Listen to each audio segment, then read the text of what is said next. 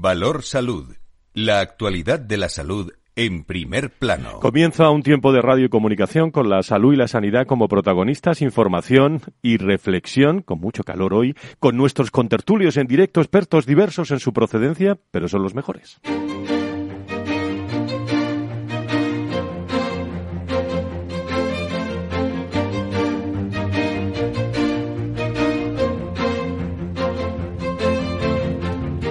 Valor Salud es un espacio de actualidad de la salud con todos sus protagonistas, personas y empresas. Con Francisco García Cabello.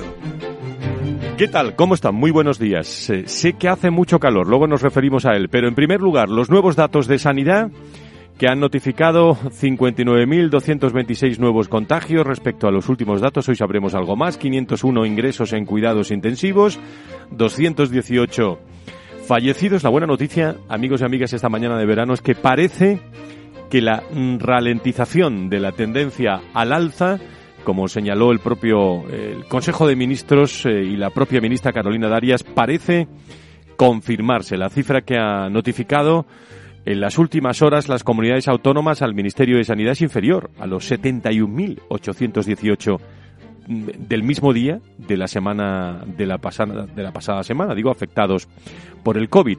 Además, eh, mientras que el viernes pasado se notificaban 471 fallecidos por COVID, ahora se rebaja la cifra a la mitad. También es reseñable la bajada de ingresos en UCI, siete puntos por debajo. Los territorios que deben permanecer más alerta son Cataluña, la Comunidad de Madrid y la Comunidad Valenciana lideran el podio de pacientes hospitalizados con más de 2.900 eh, y les han, se, ha incrementado sus cifras en comparación a hace unos días, algo que se replica en el resto también de comunidades. La única que ha logrado bajar es Ceuta, por cierto, que pasa de 26 ingresados a 24, aunque suma un paciente UCI frente a la ocupación cero de la que podía presumir en el informe anterior. La ocupación de camas hospitalarias destinadas a pacientes sigue siendo un problema grave, ya que copa 10.000, o mejor dicho, copa el 10,58%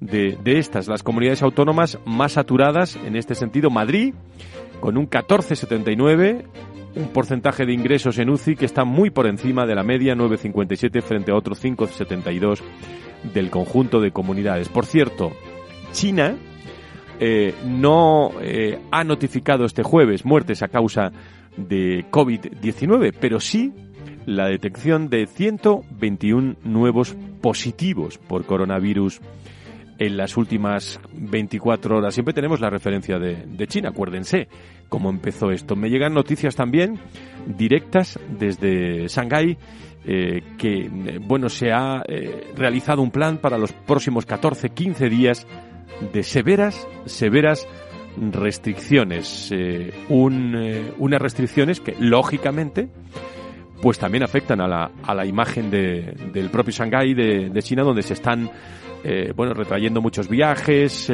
donde incluso se están visionando también qué hacer con muchas inversiones iban, que iban destinadas a este territorio. En fin, entre el 4 y el 10 de julio, el mundo para que lo sepan, registró al menos 5,7 millones de casos de COVID, un ascenso semanal del 6% y el quinto consecutivo de acuerdo con el informe epidemiológico publicado por la Organización Mundial de la Salud. Europa es la región más afectada con 2,8 millones de casos la semana, la semana pasada, una OMS, Organización Mundial de la Salud, que insiste que las estadísticas, especialmente la de contagios, deben interpretarse con precaución, ya que muchos países han reducido el número de test también que realizaban. Y noticia también, segunda de la mañana, relacionada con lo sanitario, los reyes Felipe VI y Leticia, esta mañana tempranito desde las 9, han presidido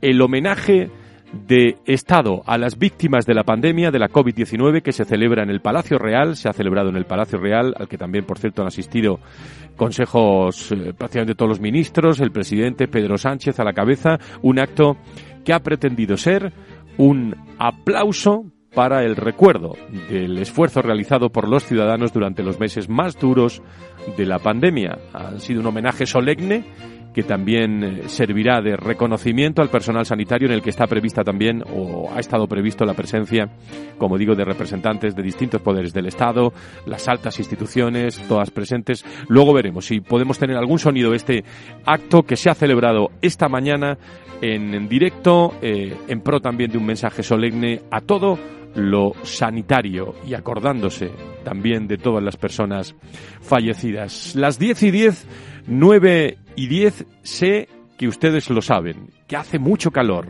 Bueno, lo que se vive en España es realmente un infierno. ¿eh? Aquel que se disponga a salir a la calle en las próximas horas o allá desde donde nos escuche, eh, cuidado al salir del coche, podría ser considerado pues un verdadero héroe. ¿eh? No hay botella de agua que alivie a uno de, todo este calor abrasador. Temperaturas de hasta 44 grados que afectan a la salud. ¿eh? Se han registrado en los algunos puntos de España. Las autoridades han elevado la, alerta naranja, riesgo importante, en 32 provincias de las comunidades de Aragón, Castilla, Cataluña, Madrid, Navarra, País Vasco, La Rioja, Comunidad Valenciana, desde donde nos puede estar escuchando en estos momentos. Esta situación diría yo, extrema, está intensificando el riesgo, lógicamente, por incendios en varias comunidades y ni la sequía ni las altas temperaturas eh, ayudan. Un horno en España. Eh, la ola de calor que alcanza su punto más alto, con esas temperaturas de 44 grados en Andalucía y Extremadura. Ayer Badajoz registró 43. Ávila o alcanzaron los 42. En fin, sanidad sitúa en su mapa de avisos donde se determina el riesgo para la salud de estas temperaturas en las diferentes poblaciones. Hasta 22 provincias con alerta roja. A esta hora de la mañana, 10 y 11, 9 y 11, en las Islas eh, Canarias, aunque eh, me dicen y me informan los amigos meteorólogos que aunque no se superará la hora de calor más duradera mm, de la historia que fue, miren ustedes, en 2015, ¿eh? esta fue mucho más agresiva. No sé si nos, eh, si nos acordamos. Vamos a hablar de emprendimiento y salud hoy en nuestro programa con invitados que nos van a acompañar en tertulia. Vamos a entender mejor muchas cosas del entorno de la salud y la sanidad y lo que es más interesante. Nos vamos a ir a conocer algún consejo de los médicos sobre el calor que está haciendo en España y nos están esperando también con una charla interesantísima que ha establecido nuestro compañero José María Sánchez con el, eh, el, área de urgencias de un hospital a esta hora de la mañana, a las 10 y 11, 9 y 12, con Félix Franco, con José María Sánchez, con Laura Muñetón, con todo el equipo de asesores, con agradecimiento también a Cofares, a ASPE, a Iris, a Sedisa, a todas las personas que colaboran en este programa que comenzamos.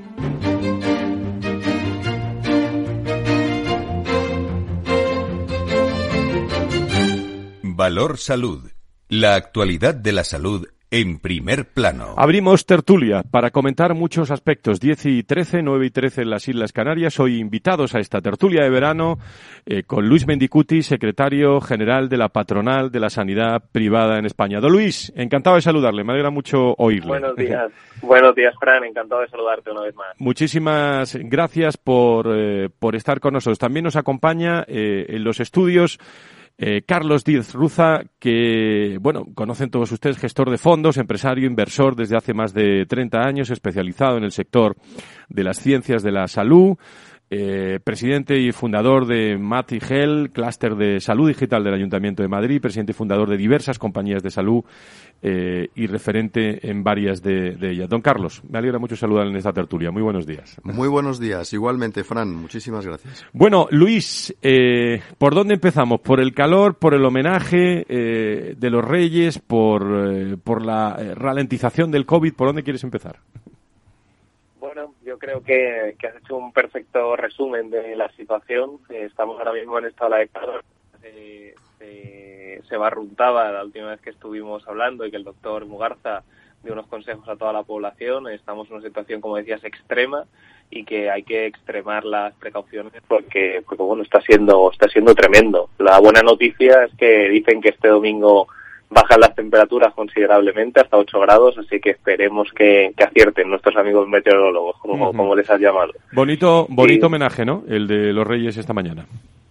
Efectivamente, yo no es el primero y yo creo que, cualquier que cualquier homenaje, los, todos los homenajes que podamos hacer a, tanto a nuestros sanitarios como a las personas que a los ciudadanos que han fallecido en esta pandemia, pues no son suficientes.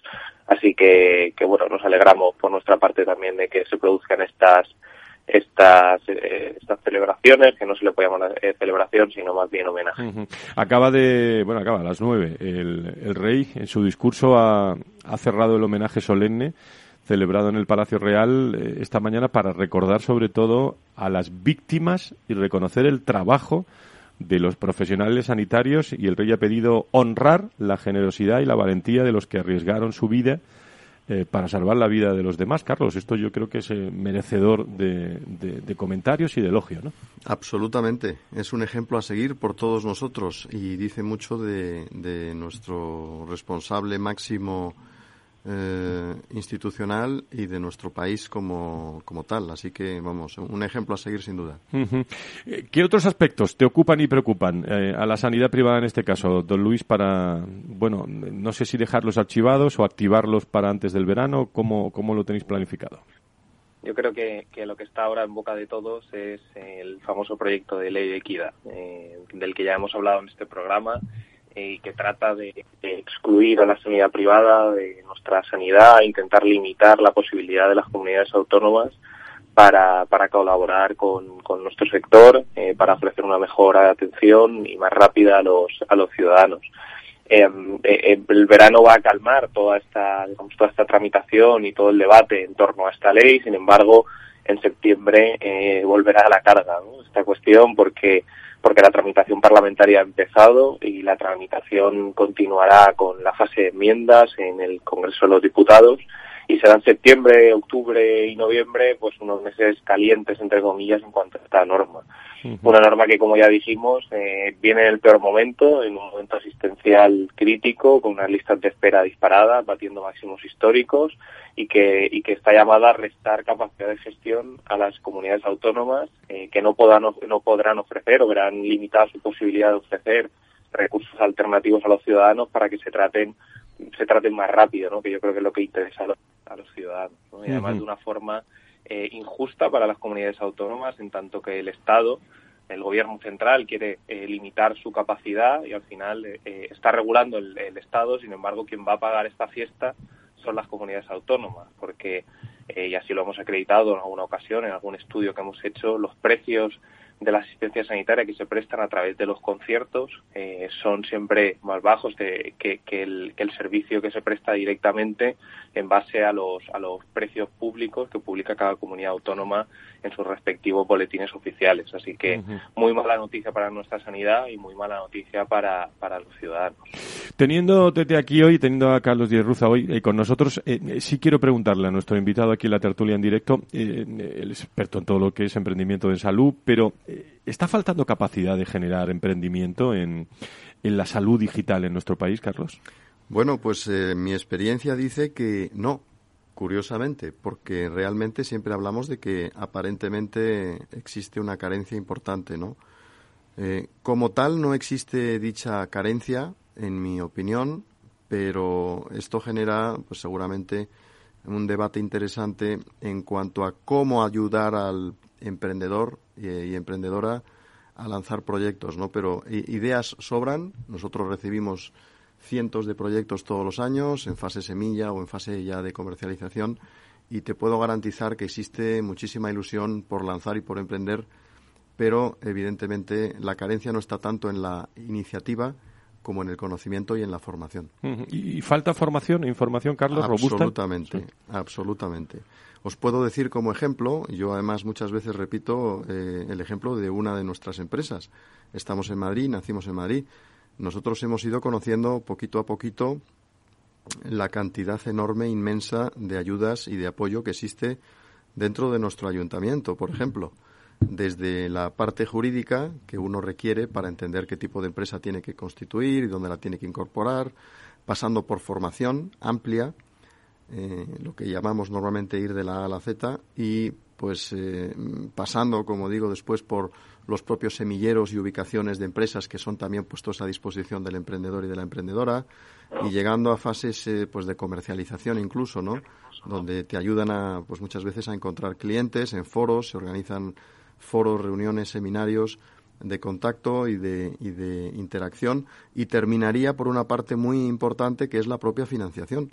Y dentro de la propia financiación están los bancos y repito, un ejemplo concreto nuestro es que lo que antes era Caja Madrid, no puede ser más madrileño, Caja Madrid, después fue Bankia, fue nuestro primer sponsor, ¿no? Y desde financiación estándar como puede ser la banca, pasando por numerosos, numerosísimos, diría, fondos de inversión y capital riesgo, hasta, llevar, hasta llegar, eh, diría incluso hasta el propio BME Growth, que es el antiguo EMAP, Mercado Alternativo Bursátil, donde hay una capitalización brutal eh, en torno a 120 empresas, creo que son en concreto 117, y una cantidad de miles de millones, de billones americanos puestos a disposición del emprendedor increíble.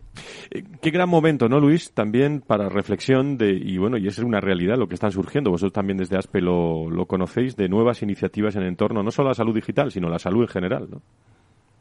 Así es, así es. Nosotros en concreto con esta iniciativa que estamos impulsando de la aceleradora de startups en el, sector salud, que se llama Kunsen, eh, el otro día celebramos un, lo que se llamó Welcome Day, que era una preselección de 10 iniciativas para hacer finalmente una, una, una selección final de tres que se someterían a este proceso de aceleración y, quienes vemos todo este movimiento y todo ese ecosistema que relaciona la salud y lo digital, quienes lo vemos desde un poco de distancia, cuando te asomas a, todo ese mundo, eh, es realmente curioso y realmente sorprendente. Las iniciativas tan interesantes que se muestran, las ideas geniales que, eh, algunos de cerebros tienen y, y, la, la, la, gran preparación de quienes impulsan estas, estas iniciativas.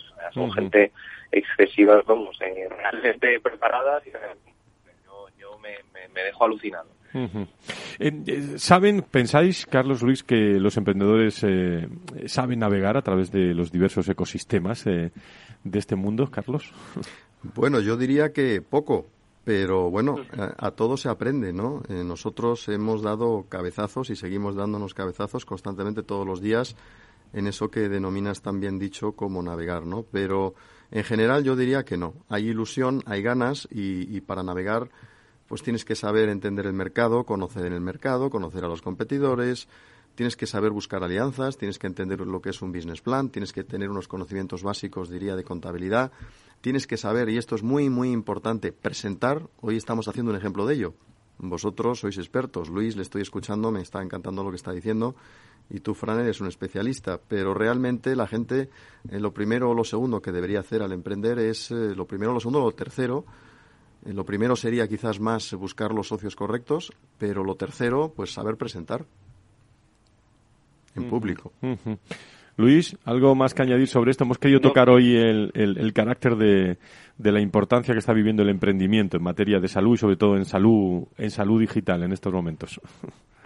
Yo creo que hemos coincidido totalmente con Carlos y esa percepción que está describiendo perfectamente lo que lo que vi el otro día y lo que se considera también en esta iniciativa que tenemos, ¿no? Quien, quien la gestiona eh, eh, eh así lo dice, así lo dice, ¿no? hay, hay muy buenas ideas eh, ahí fuera, hay muy buenos proyectos, hay gente súper preparada, pero necesita ese apoyo, ¿no? Ese apoyo de, de, de, de quien conoce el sector sanitario, que es un sector eh, concreto y con ciertas características que lo hacen especial y, y, ese apoyo en cuanto a saber que, que, esa magnífica idea que tienen pues qué, qué recursos necesita en qué plazo se podrá ejecutar eh, eh, cómo acceder al mercado etcétera o sea que yo creo que, que, estas iniciativas como la que comentaba antes Carlos y la que desde ASPE estamos impulsando pues creo que son muy necesarias para hacer una para hacer realidad esas, esas magníficas ideas que puedes encontrar, que, es cierto que las hay, pero que necesitan este apoyo.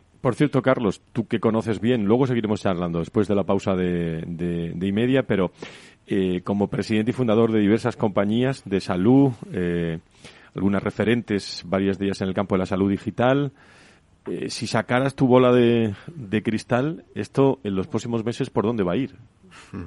Qué buena pregunta. Ojalá supiera la respuesta, pero lo que sí te puedo decir es que también un poquito al hilo de las cosas que estaba mencionando ahora Luis. Cuando hablamos de navegar, tenemos que estar preparados para fracasar. El fracaso es parte de ese navegar. Y no pasa nada, absolutamente nada, yo diría que al contrario, por fracasar. No una, ni dos, ni tres, sino muchas. Recordemos que un porcentaje superior al, al 80% de las nuevas startups, no solo en salud, sino en cualquier ámbito, en cualquier vertical, que se lanzan, fracasan. Y ese 80% hace que muchos emprendedores y emprendedoras dejen el camino. Entonces, en ese navegar tenemos que enseñarles a fracasar y no pasa nada, como digo. Eh, ¿Por dónde van a ir los tiros? Que es tu pregunta. Bueno, pues eh, yo diría que tenemos en nuestra experiencia, ya que me preguntabas por nuestras empresas, eh, siempre la idea de buscar nuevos nichos y nuevos mercados. Por ejemplo, nosotros en Icon Group lanzamos la empresa en España y después nos fuimos a Portugal. después de Portugal iniciamos una carrera impecable, diría, y agresiva en la TAM. Primero por Colombia, después por Panamá, Costa Rica, Chile, Perú, Argentina. Ahora estamos en todos los países. Eh, con signos políticos de todos los colores. Por tanto, el emprendedor no tiene que tener problema ni miedo a hablar de derechas o de izquierdas. Nosotros estamos en Brasil con extrema derecha y eh, tenemos toda la sensación de que va a entrar la extrema izquierda. Eh, hemos pasado de derecha a izquierda en Perú y a extrema izquierda casi, diría en Chile. En Colombia estamos con Iván Duque y estamos pasando dentro de unos días a Petro, por tanto nos vamos de un centro derecha mm, moderado a una izquierda agresiva. En todas ellas hay siempre oportunidades. Por tanto, estamos dispuestos a fracasar con signos políticos de todos los colores, lo que hay que hacer es saber, eh, bueno, pues buscar oportunidades y nosotros en ese sentido vamos siempre un poco como, como la trucha o el salmón, ¿no? Contracorriente. Si entra un gobierno de izquierdas o de extrema izquierdas, hay que entender cuáles son las oportunidades que se abren y cuando lo hace uno de, extrema derecha, lo mismo. Pues la salud digital, el entorno eh, financiero, el, entorno económico, las oportunidades. Hoy eh, estamos charlando también con Carlos Díaz, Díez Ruza que estar con nosotros, gestor de fondos, empresario, inversor desde hace más de, de 30 años y especializado en el sector de las ciencias de la salud. Don eh, Luis eh, Mendicuti, desde la Secretaría de la Patronal de la Sanidad Privada en España, ¿algo más que añadir?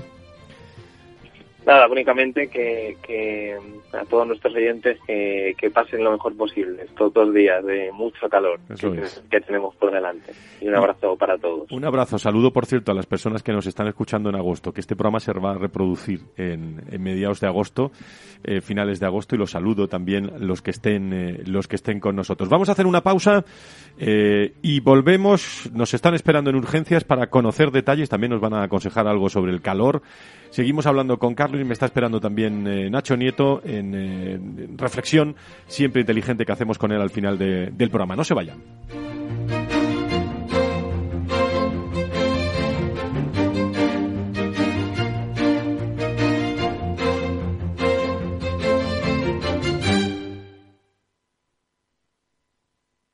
Ya sabes que la inteligencia artificial te busca la ruta más rápida. Calculando ruta. Te propone música en base a tus gustos. E incluso te aspira a la casa cuando no estás. Pero ¿sabías que ahora también puede recomendarte la mejor inversión? El nuevo asesor digital inteligente de Renta 4 combina la inteligencia artificial con la experiencia de nuestros gestores para crear una cartera de fondos más sólida y personalizada. Entra en r4.com y descúbrelo. Renta 4 Banco quieres más?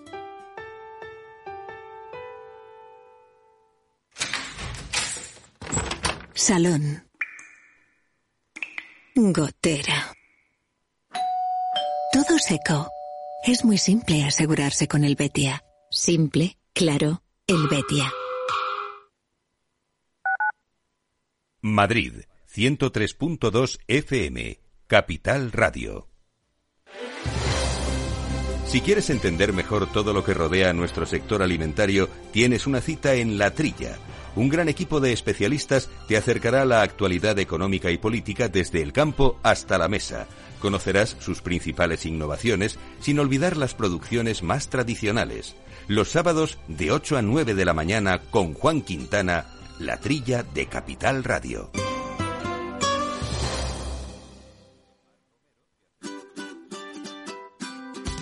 Mesa y Descanso es el programa donde Mar Romero te acerca cada fin de semana los mejores productos, te invita a disfrutar de los buenos vinos de cada denominación de origen y a conocer restaurantes y lugares de ocio con un encanto especial. Mesa y Descanso, los domingos a las 13 horas, aquí en Capital Radio.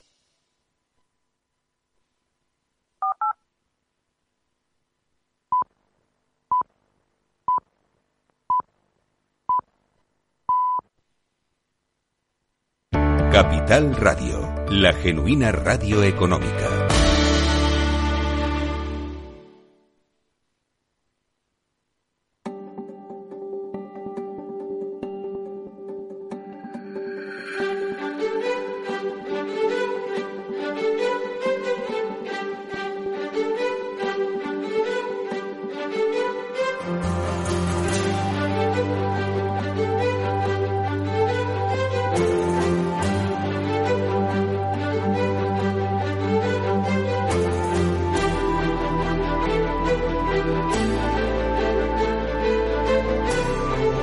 Salud es un espacio de actualidad de la salud con todos sus protagonistas, personas y empresas. Con Francisco García Cabello.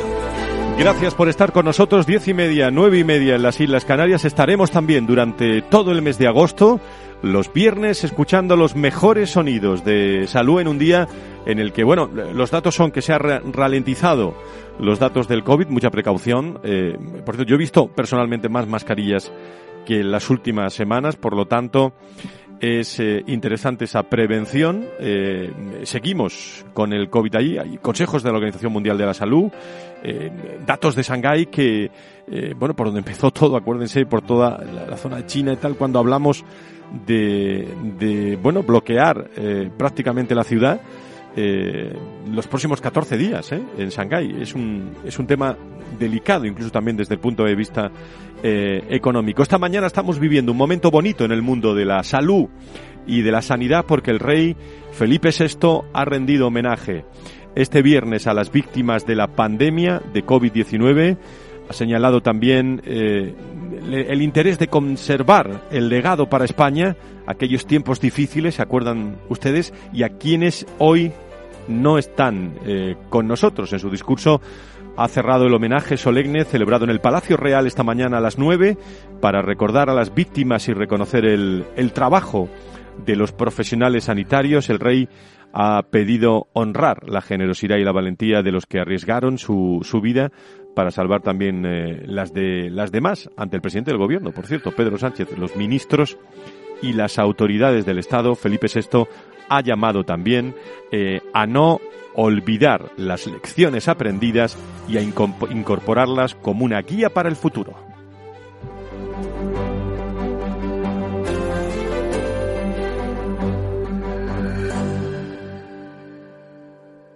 Valor Salud desde la actualidad. La salud al alza. Bueno, eh, luego le recordaremos algunos consejos para el calor antes de acabar el, eh, el programa, pero nuestro compañero José María sigue con nosotros, ¿eh? Carlos eh, Díez Ruza. Luego lo incorporo para la tertulia final también con, con Nacho Nieto y seguir comentando cosas sobre salud, digital, inversión eh, y, economía, que eso es muy, muy importante. Y nuestro compañero José María Sánchez eh, se ha metido en urgencias también con un médico interesante para hablar de, bueno, de los aspectos fundamentales que están preocupando y ocupando a la salud, entre ellos el calor. Adelante, José María. Muy buenos días, doctor Carrera. Buenos días, ¿qué tal? Pues muy bien, muchísimas gracias por atendernos. Eh, y hablamos con usted porque usted está, por decirlo de alguna manera, en la trinchera de urgencias y de atención primaria. ¿Cuál es la situación precisamente en España de urgencias y de atención primaria? Bueno, principalmente Madrid, ¿no? que es el, ámbito en el que conozco. La urgencia ahora mismo eh, estamos sufriendo un, colapso. colapso en parte por la desintegración de la atención primaria y en parte porque no se no hay médicos para contratar, no se contratan médicos. Respecto al primer punto, ¿podría detallar eh, un poco más en qué consiste ese proceso y cómo ha afectado? Sí, con es una cosa que, viene ocurriendo desde hace ya años. La atención primaria eh, está sobresaturada. Se, básicamente, las áreas de salud tienen un número de pacientes y para dar atención a ese número de pacientes se, se contrata, no se dispone una serie de médicos. Entonces, el problema está en que el número de médicos, en mi opinión, eh, que se dispone para, para atender a esa población es insuficiente, con lo cual, al final, las consultas están siempre saturadas, porque cada médico tiene que atender 50, 60, 70 pacientes al día y, claro, eso hay que hacer la división en los minutos y al final te salen pues un paciente cada tres minutos, cada cuatro minutos. Así es imposible hacer una atención médica de calidad. ¿Hasta qué punto podríamos decir que el COVID, la pandemia que podemos decir incluso todavía arrastramos, ha sido un detonante o es un problema que venía de antes y quizá el COVID lo que ha hecho es catalizarlo más? Sí, era un, tema que venía de, venía de antes. Previamente ya estaba todo bastante eh, en precario, por la, por la contratación y las malas condiciones de trabajo en atención primaria para los profesionales y el COVID lo que ha sido eh, pues acelerar todo esto, ¿no? La, restricción de, separar dos circuitos, uno de uno para COVID y otro para no COVID, es duplicar eh, las áreas, duplicar, eh, tener que duplicar el personal, que era imposible duplicarlo. Entonces, hacer atención telefónica, hacer todas las tareas que se hacen en primaria, pues son absolutamente imposibles de llevar a cabo. Y el COVID ha, al, sobre, al suponer una sobrecarga, pues ha puesto en evidencia esa, esa carencia, que por cierto no se ha, no se ha resuelto. Usted dice que el ámbito que más conoce es el de la Comunidad de Madrid, pero eh, ¿tiene referencias de otros lugares de España? ¿Hay, ¿Hay alguna diferencia de un, de un sitio a otro o estamos ante un panorama relativamente similar? Eh, yo tengo referencias de otras de otras comunidades de Castilla-La Mancha, de, Extremadura, de, Andalucía y el y son parecidas. Las situaciones son similares. Mm, por otra parte, mm, eh, nos hemos hemos visto ahora que eh, en los próximos cinco años se prevé que dentro de los médicos de familia del Sistema Nacional de Salud, uno de cada tres eh, probablemente se jubilen porque ya tienen eh, la edad. Esto evidentemente no prevé una situación mucho mejor. Claro, eso es un eso es un problema, es una que ya estamos viviendo sin llegar a ese a esa fecha. Es porque claro, los médicos que se van jubilando eh, pues no tienen no tienen relevo, no habiendo un relevo en parte por que atención primaria es una especialidad que aunque es muy numerosa, resulta menos atractiva para los, para los egresados de las universidades, porque los horarios son peores, permiten peor conciliación que otras especialidades. Eh, eso no está de ninguna manera compensado ni, ni económicamente ni, ni de ninguna otra, otra forma. Y entonces eh, tiene más dispersión en cuanto a que la atención primaria se, se ejerce tanto en núcleos urbanos como en, en sitios más rurales y más dispersos, que, bueno, pues que la gente pues no, no quiere irse a, trabajar a, a, muchos kilómetros de su casa, ¿no? Entonces esto hace que sean plazas de difícil cobertura y que si no se hace algo para compensar esa, esa difícil cobertura, pues se quedarán sin cubrir, porque al final la gente, en atención primaria además, hay mucha circulación. Los médicos de primaria son unos médicos muy versátiles y pueden trabajar en urgencias. Mucha gente repite de nuevo el MIR y empiezan otras especialidades es decir, que la gente eh, busca otras alternativas laborales que le resulten más interesantes. Entonces, en primaria pues se va quedando sin cubrir, no hay, no hay contratos, no hay no consiguen cuando hay contratos, no consiguen que haya médicos que se que se apunten y, se quedan sin cubrir. Plazas principalmente de tarde y rurales que no que no resultan atractivas y se quedan sin cubrir. Y esa población se queda sin atención. O pasando, su o pasando su atención al turno de la mañana o sobrecargando otro circuito. Bien, la semana pasada eh, se ha aprobado el proyecto para regularizar a 67.000 profesionales del Sistema Nacional de Salud. ¿Esto va a afectar de una manera positiva, como decíamos, a atención primaria o estamos hablando de profesionales de otros ámbitos o a fin de cuentas, eh, digamos, son personas que ya están y por lo tanto cambiaría el, cambiaría el rol, pero no, no habría un aumento de, personal.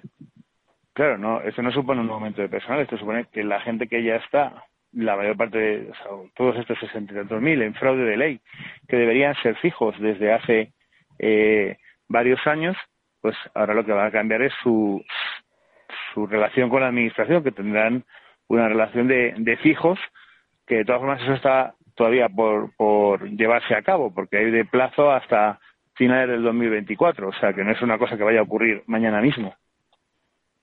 Pero no aumentan los contratos, no, no, esto es mira que los que ya están, que estaban en un fraude de ley, se les va a regularizar en lo que Europa ha obligado a que se haga, vamos, que eso se hace por una obligación que viene de arriba, de Europa. Muy bien, doctor Carrera, usted desde que empezó la pandemia ha estado en primera línea, eh, ha visto testimonios, situaciones de médicos en estrés eh, absoluto. ¿Esto ha generado un abandono eh, por parte de muchos profesionales? Sí, no sé si, si de muchos, pero luego de un número considerable de, de médicos y enfermeras y auxiliares de enfermería que pues, han decidido dedicarse a, a otros casos, buscar destinos que, que fueran más amables. ¿no? La, urgencia es en general un sitio hostil porque no tienes una carga de trabajo programada, como puede ser una, un quirófano o una consulta, y eso hace pues que, aumente la, la, insatisfacción laboral, el, el estrés eh, y bueno, que mucha gente al final pues antepone su salud y, y lo deja o busca una otra alternativa o repite el examen MIR para empezar en otra especialidad. Sí, ha supuesto una, un número de bajas que si no hubiera habido pandemia no habrían ocurrido. Y ya para eh, concluir, los médicos mm, hace mucho que perciben, al menos en su entorno, una falta de atención por parte de la administración. O sea, a veces parece que atiende la administración, pero luego son promesas vacías. Sí, eso lo vamos. Hace tiempo, hace años que llevamos notando esa falta de atención, ¿no? Eh, se, lo primero para poder expresar a la administración la, disconformidad, ¿no? No es fácil reunirse para expresar estas cosas. Y luego, pues no se ha considerado que las necesidades de los médicos eh, pues sean de primera de primera necesidad. Entonces se han ido posponiendo o cambiando unas cosas por otras o aprovechando incluso para dándote algo eh, cogerte dos veces más de lo que te cogían. Entonces, con lo cual al final eh, pues no se atiende las necesidades. Sí, sí, eso lleva años ocurriendo así. Doctor Guerrera, muchísimas gracias por su testimonio, por compartir la situación de tantos médicos, que esperemos que de todos modos tenga algún tipo de arreglo lo más pronto posible. Pues esperemos, esperemos. Muchas gracias a ustedes por darme voz.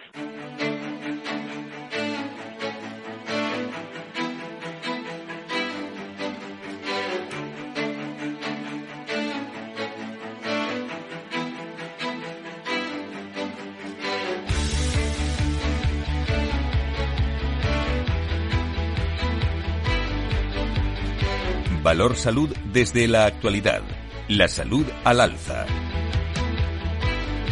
Los consejos también del eh, doctor Carrera desde el Hospital de Alcalá de Henares con eh, José María Sánchez eh, del equipo de Valor Salud que ha estado con él charlando y, y bueno, el testimonio del doctor Julián Carrera es médico urgenciólogo del Hospital de Henares que ha dado a conocer la, bueno, la situación de, urgencias de atención primaria, al terminar también eh, estos temas de, sanidad pública eh, están ahí, ¿no? Saben ustedes que hablamos mucho de listas de espera, pero eh, aquellos que trabajan con, con, la seguridad social y manifiestan también una patología de, de, de espera, una lista de espera, están tardando tanto que cuando te llaman realmente para citarte, tienes ya otra patología. ¿eh? Eso se está dando. ¿eh? Los médicos y todo el personal sanitario aunque eh, han recibido el premio Princesa de, Asturias a la Concordia, en ocasiones, bueno, por no decir casi nunca, no disponen de un certificado de algún documento que les avale todo este mérito y que les pueda servir para solicitar, bueno, puestos, competir con otras personas dentro de tres, diez años. Eh, no van a tener este reconocimiento. Es decir, los médicos y enfermeros eh, eh, que nos atienden diariamente durante el COVID o nos han atendido durante el COVID no disponen de un reconocimiento oficial que les suponga eh, puntos, méritos, como, como sí sucede, por cierto, con otros países eh, o cursos, publicaciones, sexenios. Bueno, los médicos españoles ya saben ustedes, son uno de los peor pagados de Europa. Muchos emigran, incluso en Extremadura hay personal sanitario que prefiere trasladarse a Portugal, como lo estamos contando, porque ahí pues le pagan mejores salarios. Hoy el, rey, precisamente en el acto de, de esta mañana, ha intentado también con el acto dar prestigio a todos los sanitarios que han dado mucho por nosotros en este homenaje ante el presidente del gobierno, ministros y autoridades del Estado. Felipe VI ha llamado también a no olvidar las lecciones aprendidas y a incorporarlas como una guía para el futuro en materia de salud y de sanidad. Por cierto, se me olvidaba, eh, consejos de calor para el calor. Qué tremendo calor. ¿Qué, qué podemos hacer, doctor Carreras? ¿Algún consejo para, eh, para todos nuestros oyentes antes de abrir la tertulia final? Bien, para estos días de tanto calor es fundamental intentar no salir en las horas centrales del día, desde luego no salir a hacer ejercicio o hacer deporte, y si tenemos que, salir, que no nos quede más, remedio, pues utilizar algún tipo de vehículo que disponga de aire acondicionado para estar el menor tiempo posible expuesto a las altas temperaturas. Si tenemos que caminar por la calle, pues procuraremos hacerlo por las zonas jardinadas y zonas de sombra o zonas que estén más refrescadas para poder estar menos expuesto a las altas temperaturas. En cuanto a la vestimenta, siempre llevar ropa ligera que permita la transpiración y si es posible pues llevar la cabeza cubierta con, con una gorra o un sombrero para que no nos dé el sol en, en la cabeza. Fundamental es también que tengamos una adecuada hidratación, que bebamos abundante líquido tanto antes de salir de casa como cuando lleguemos a, casa y llevar eh, una botella con, con agua para poder, poder hidratarnos por el, por el camino. Eh, especial precaución la gente mayor y los niños porque son mucho más vulnerables a las altas temperaturas ya que su sistema eh, regulador de temperatura pues no funciona igual y son los, más susceptibles de, sufrir un, un, golpe de calor o una insolación. Una insolación.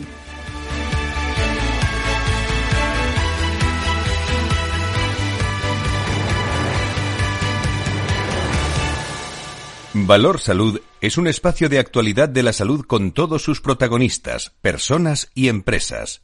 Con Francisco García Cabello.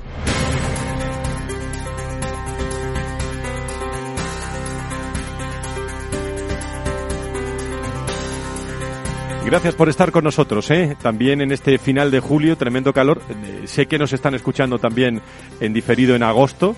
Si nos está escuchando en, eh, en agosto, espero que esté pasando unas buenas vacaciones y los que estén también a punto de cogerlas, pues eh, buenas vacaciones. Bueno, va a ser un verano diferente, sobre todo, espero que todos los veranos sean diferentes, pero con, con calor, pero también con, eh, con prevención eh, ante este COVID-19. Vamos acordándonos de otros veranos que hemos, que hemos pasado tremendos. Pero bueno, vamos a, vamos a intentar pasarlo lo mejor que, lo mejor que podamos. Estamos en tertulia eh, con eh, Carlos Díez Ruza, eh, gestor de fondos, empresario, inversor, desde hace más de 30 años, responsable de, de grandes eh, compañías desempeñadas eh, en materia de salud y de, y de sanidad. Bueno, eh, Carlos, ¿cómo estás? Estás viviendo la salud hoy de lleno en este programa, ¿no? Hoy estoy disfrutando, Fran, estoy disfrutando porque tenéis un programa maravilloso eh, que enfocáis con un eh, valor también social y humano muy importante y por supuesto, como bien decís, eh, cubriendo todos aquellos temas de actualidad. Así que estoy disfrutando. Gracias por estar con nosotros. Seguimos en tertulia. Quiero presentarte también a eh, José Ignacio Nieto, eh, Nacho Nieto, que es experto en políticas sanitarias y ex consejero de salud de La Rioja. Nacho, ¿cómo estás? Muy buenos días, bienvenido.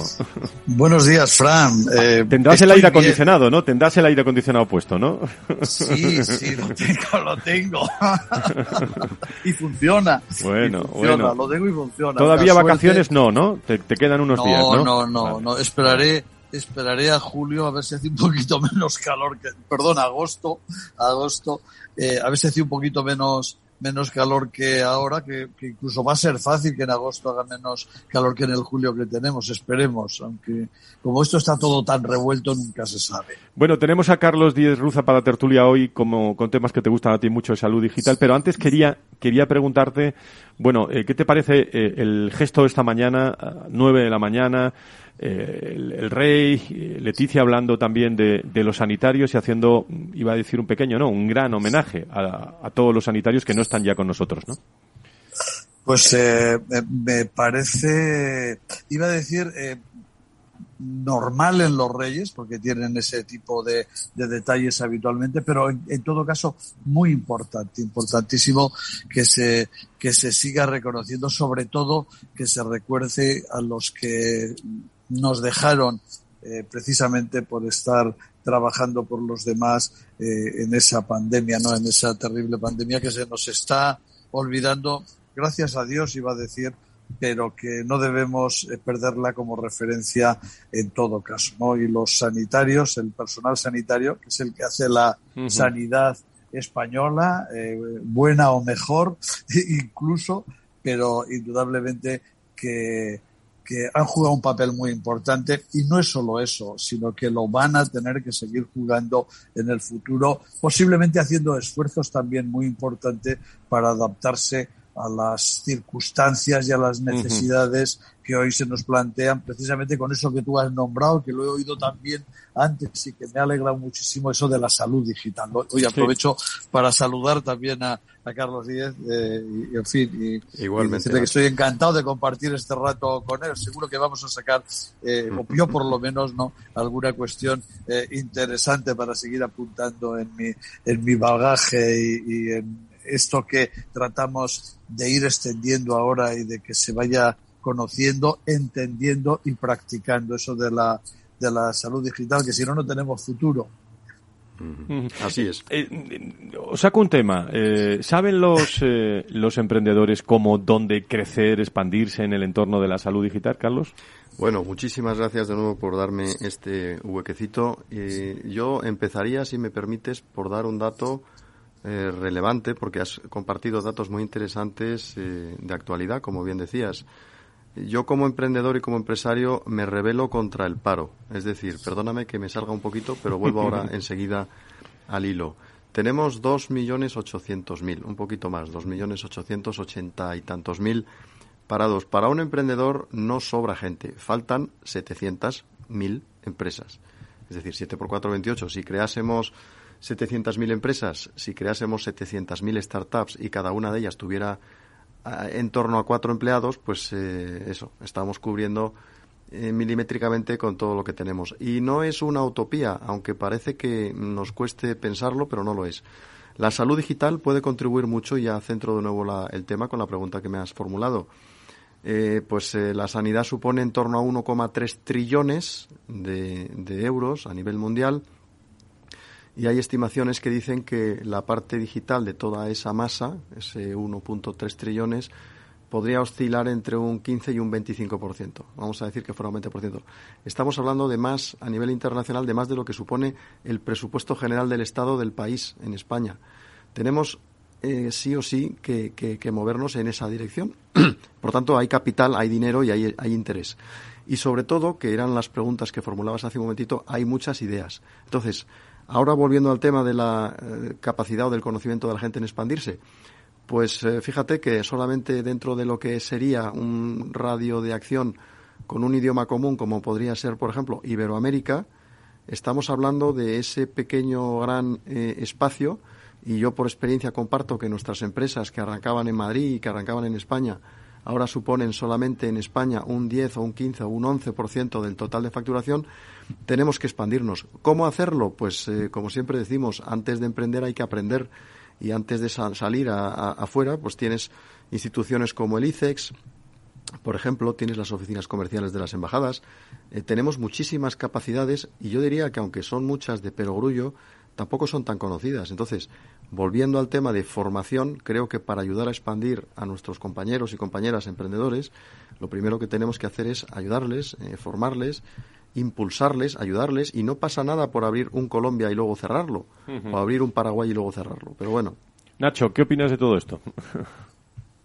Eh, no tengo nada que objetar a lo que ha dicho Carlos. Lo que pasa es que, que claro, yo eh, lo que lo que plantearía desde otra desde otra perspectiva, ¿no? Eh, es convertir a nuestros profesionales también a veces en emprendedores, no, no en el sentido estricto, pero sí en que sean capaces de ir desarrollando esas herramientas y esas opciones llamémosle salud digital, para no hablar de transformación digital o de inteligencia artificial, los big data, y meter salud digital, eh, que contempla y, comprende todo eso y mucho más, que sean los que, porque son los que lo tienen que, que, impulsar, formándose, aprendiendo cosas nuevas. Por eso he dicho antes que claro que les eh, va a corresponder y van a tener que ir haciendo, siempre lo han hecho, ¿no? Un esfuerzo que no es solo el pasar consulta o el ver a pacientes, es estar a la última para poder hacer ese su trabajo también como lo están haciendo. Eso es algo que yo creo que no tiene que no tiene vuelta de hoja. Es, eh, como digo, es un reto importante, pero es que es el reto de los tiempos en los que estamos. Es que eh, eh, iba a decir que no hay otra opción. No podemos utilizar herramientas pasadas, no podemos utilizar eh, herramientas de diagnóstico, de, de, tratamiento, los medicamentos nuevos se utilizan, las técnicas de diagnóstico nuevas se utilizan y están, están ahí metidas, no solo por la, por la medicina personalizada, en fin, por las cuestiones eh, más en punta de lanza, sino absolutamente para todo, para poder atender a tiempo, bien y a todos los pacientes que demandan asistencia. Puede que sea un poco general y abstracto, pero yo creo que es bastante concreto, ¿no? Si, si, se, si se va tocando, si acercas la mano y lo vas tocando, es, lo que, es lo que hay, es lo que tenemos. Lo hemos vivido en otros aspectos de la vida, ¿eh? pero estamos hablando de eso. Minuto y medio nos queda, lo digo por si queréis comentar lo que queráis. ¿eh? bueno, por mi parte, pues reforzar el mensaje de Nacho. Yo coincido completamente con lo que has dicho, Nacho, eh, absolutamente. Tenemos que ayudar a, a ser emprendedores a todos nuestros profesionales de salud, que son muchos y muy buenos, absolutamente. Sí, sí, me ha gustado mucho esa idea, ¿eh?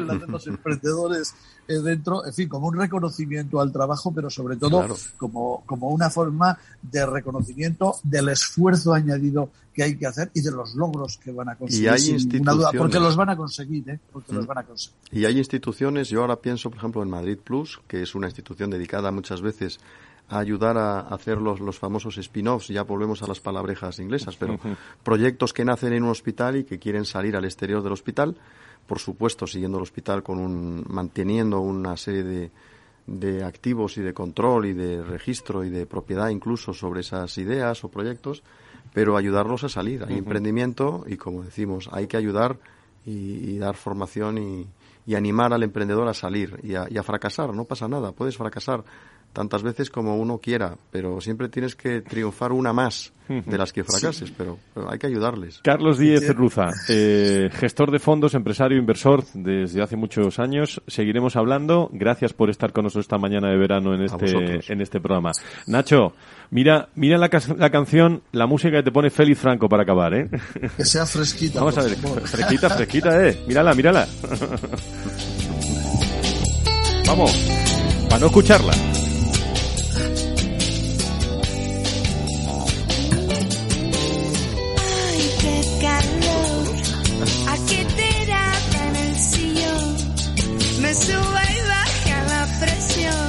¡Ay, qué calor! ¡Qué calor! Vamos a intentar soportarlo con un buen fin de semana fresquito. Gracias, Nacho. Cuídate. Un abrazo muy fuerte. Hasta el viernes. Un abrazo. Gracias. Carlos. Un abrazo a todos ustedes, queridos amigos. Muchas gracias por estar con nosotros. Le vamos a anunciar un encuentro muy interesante el próximo viernes de Recursos Humanos y Salud que vamos a tener en, en octubre y vamos a hablar también de, de, qué le pasa a Nadal también desde el punto de vista médico. Todo eso el viernes y muchas cosas más de actualidad. Sean felices, cuídense, cuidado con el calor. Adiós.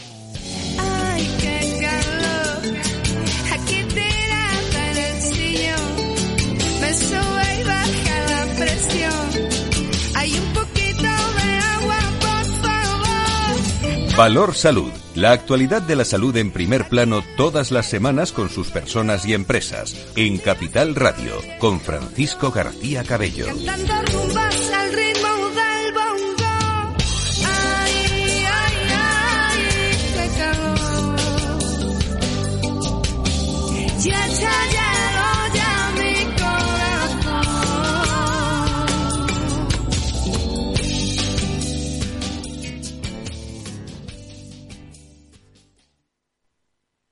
Frente a los impagos, vitamina D, la fórmula de información empresarial exclusiva de Informa para minimizar los riesgos y facilitar la toma de decisiones.